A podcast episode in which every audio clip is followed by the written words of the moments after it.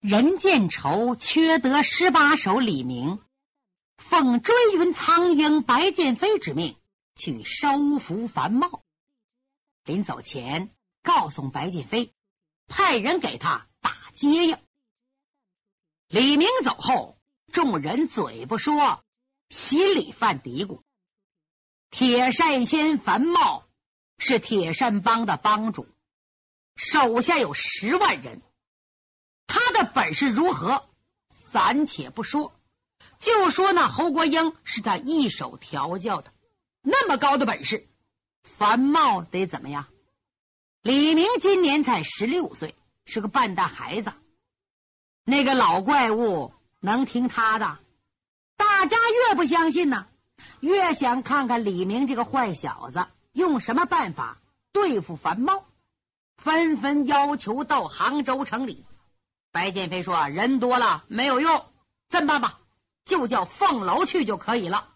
不过楼二到那之后，你可得听李明的，不可自作主张。”哎，大家一看，心想：白剑飞，你太器重自己徒弟了，竟把这么大的事情交给孩子，却赌气不吭声。只有小霸王铜铁。他和五凤楼虽然刚见面，一见投缘，就想跟着去，又怕他二师伯白剑飞不让，只好偷偷的拽五凤楼的衣服襟儿。大哥，快跟我说说，我也去啊！大哥，你说说嘛。五凤楼在师傅面前哪敢说话呀？今天白剑飞高兴，好吧？呃，婷儿，看这样你也愿意去，这么办？你呀。跟你大哥一块走，处处小心。哎，铜铁乐打嘣嘣嘣，给白剑飞磕了仨头。这一下子把在场人都逗笑了。白剑飞又让天山飞黄凌云去找先天无极派老辈儿仅存的天山三公，告诉他们近来一切，并请他们出头前来助阵。就这么，凌云走了。再说五凤楼和铜铁这小哥俩，赶紧改变装束，两个人呢全打扮成文生公子，嚯，找了身华丽的衣服。五凤楼头戴粉菱色文生公子巾，双垂灯笼穗，迎门安可无瑕美玉，身穿粉菱色箭袖花袍，白虎领白水袖，腰系丝绦，下边红中衣儿。厚底的官靴，手拿洒金小扇，呵，漂亮帅！铜铁换上宝蓝色的花袍，这两个书生风度翩翩，从钱塘江门混入城内。他们很快来到玄武观的外边，隐藏起来，干嘛？好打接应啊！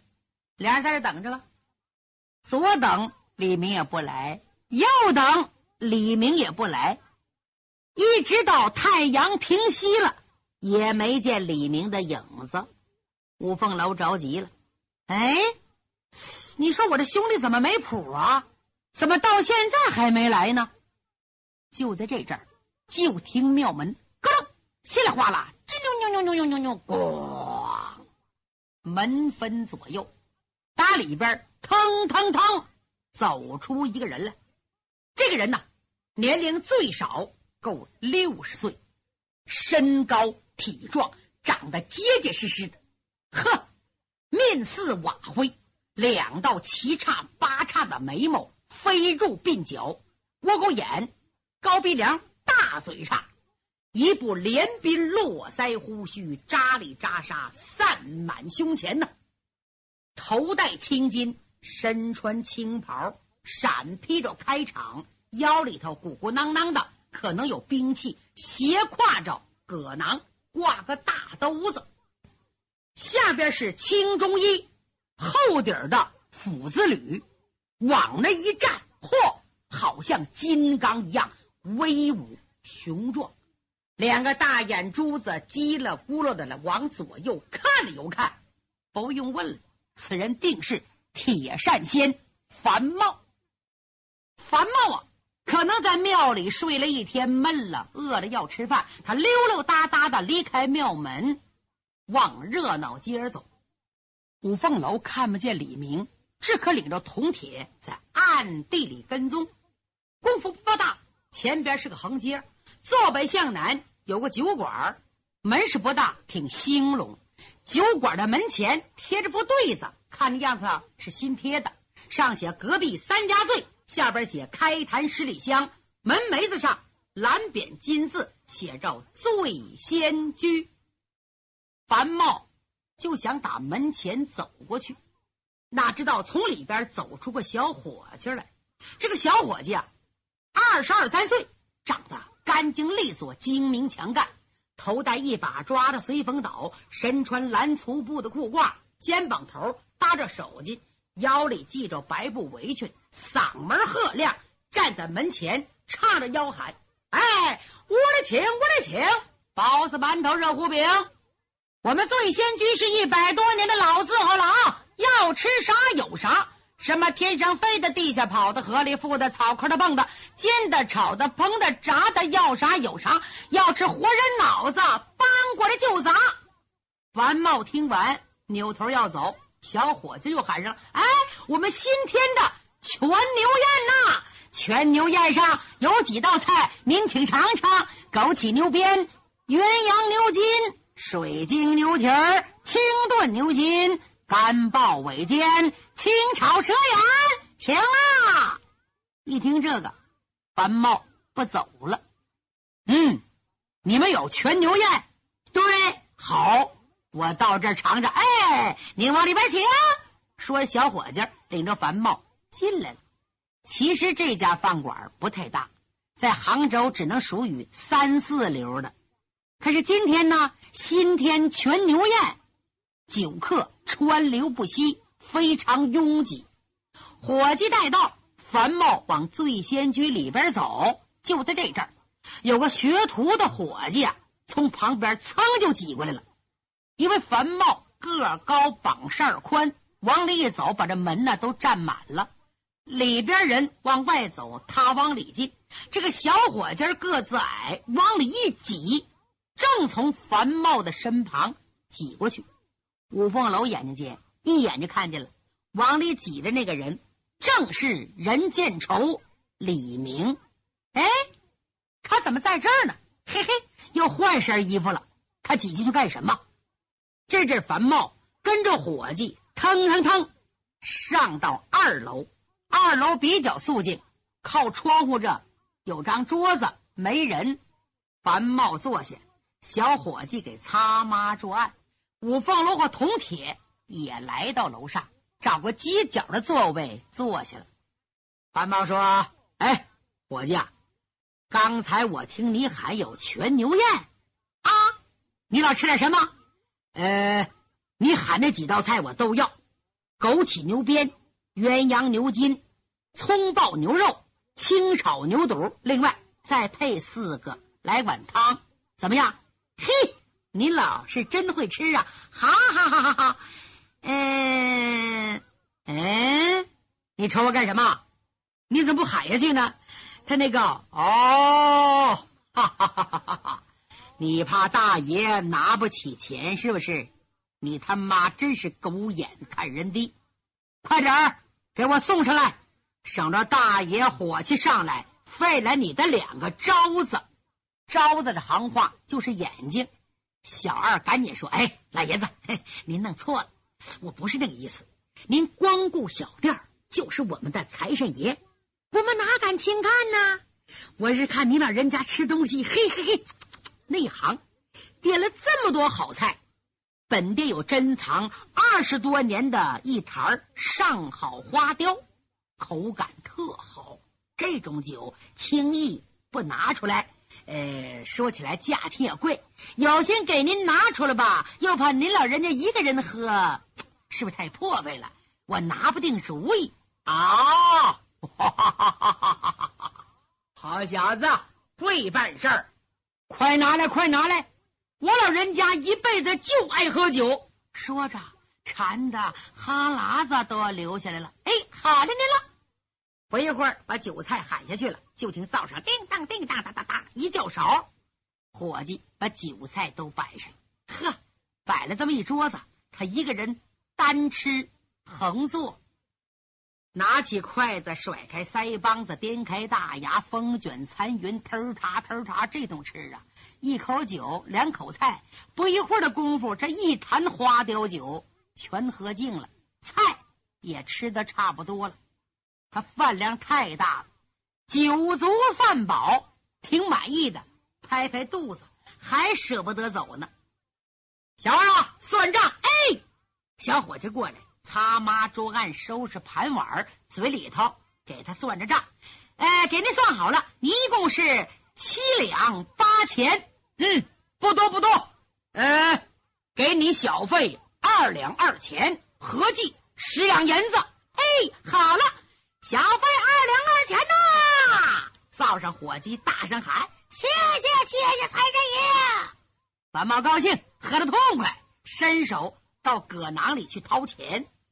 他把手伸进去了，嗯，拿不出来了。怎么？囊内？空空如洗，哎，来的时候我带了五六十两银子呢，怎么没钱了呢？当时傻了。五凤楼看得清清楚楚、明明白白，啊，没钱了，钱呢？想起来了，方才樊茂进这个饭馆门的时候，李明往里挤，从他身旁挤进去的。甭问。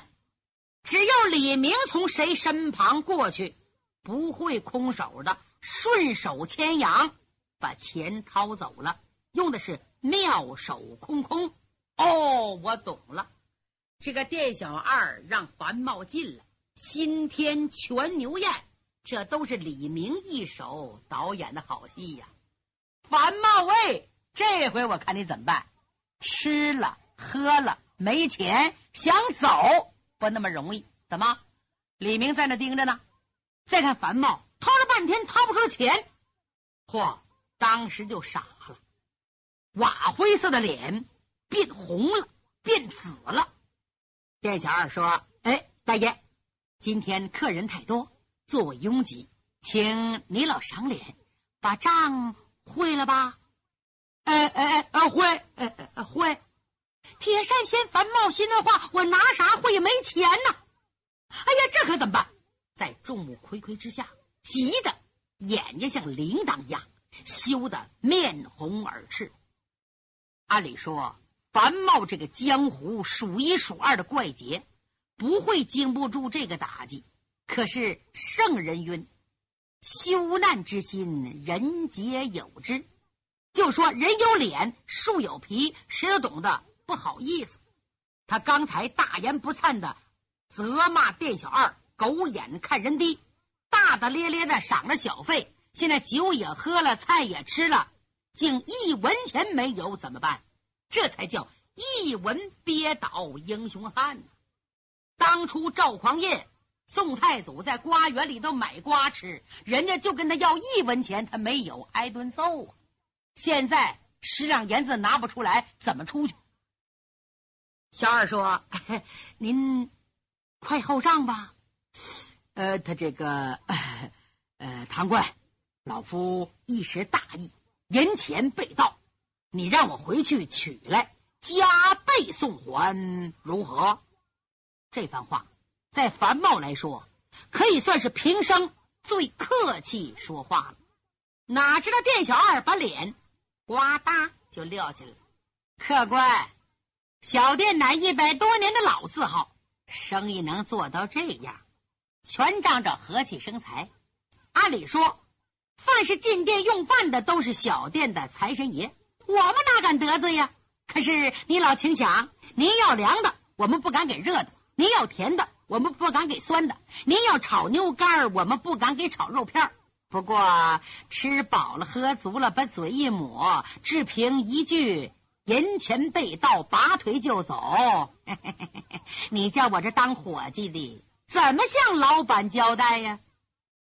五凤楼在旁边听着，暗暗佩服着店小二口齿伶俐。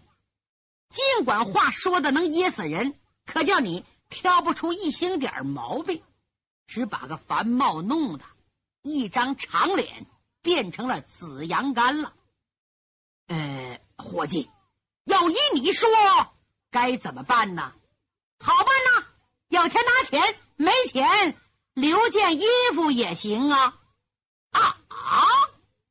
樊茂一听，气往上撞，他刚想撒野蛮，哎，身旁有人说话，声音清朗：“哎哎，唐冠，你太不开眼了！哪能因为客人一时掏不出钱来，就扒人家衣裳啊？说穿了，这不就叫扒皮吗？再者说，这位老人家也不像是蒙吃骗喝的人呐，他的银钱说不定真叫人家偷去了。”直到这阵儿，楼上的顾客才看见出面调解的，原来是个十五六岁的个半大孩子，长得眉清目秀，只是个子矮点胖了些，穿着打扮像个学徒的小伙计。铁扇仙樊茂听着有人帮他说话，十分感激，而且一张嘴就是一个老人家。暗想，就凭他这几句话，我得好好对待他。没料想，那个店小二顶撞那个小伙计我说：“这位小兄弟，你话说的怪好听的，可惜当不了钱时。这位一顿吃了十两银子，放他一走，我可是替人家出力的伙计呀，怎么能担待得起呀？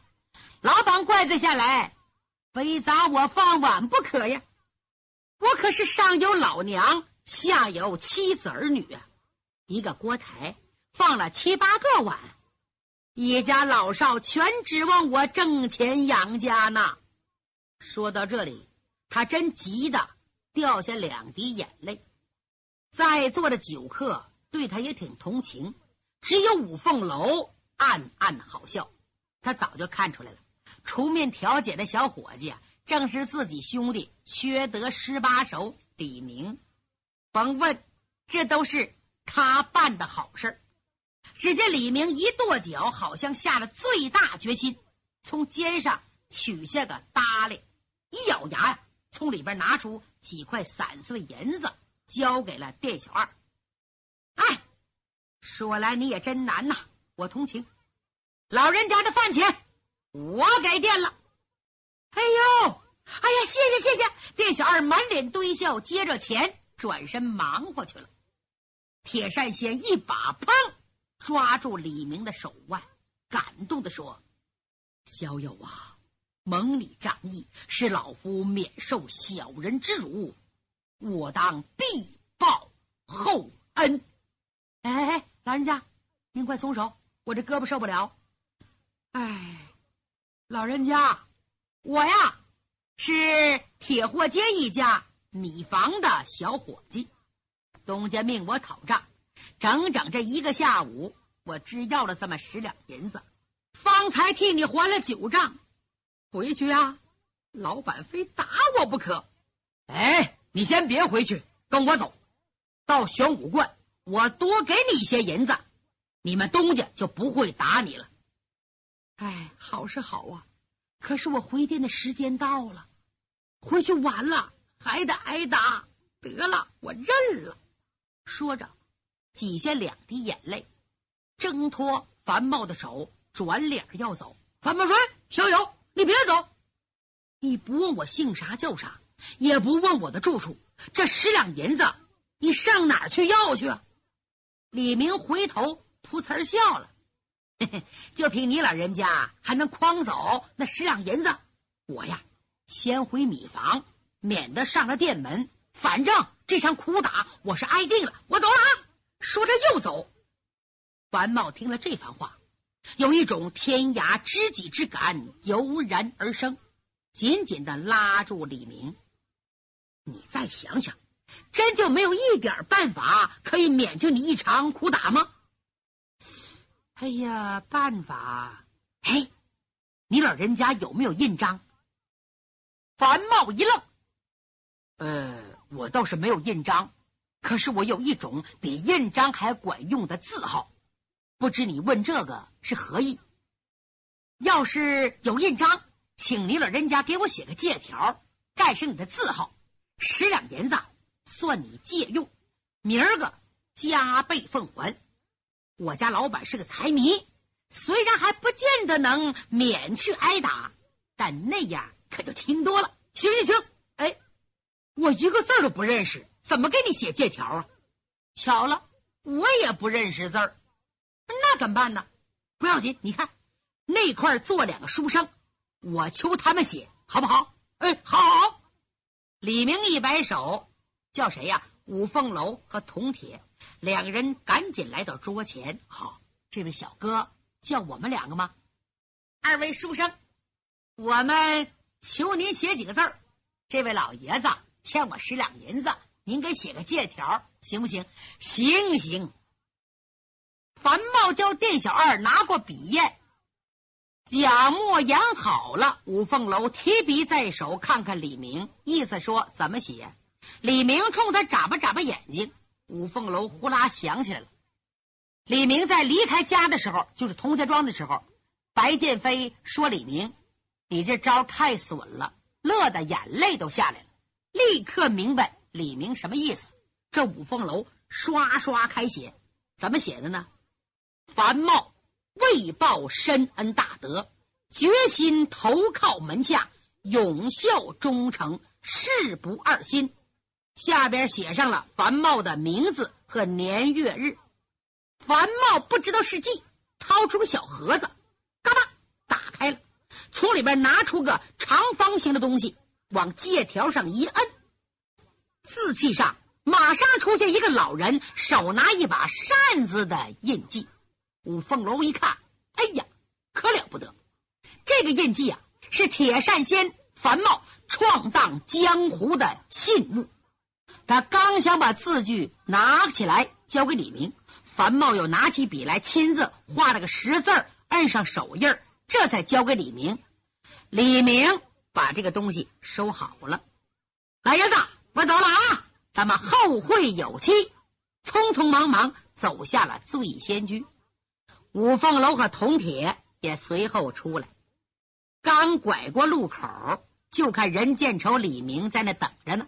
两人急忙过来。李明说：“事情已经办完了，就凭樊茂在江湖上的名头，栽这么大跟头，简直要了他的老命。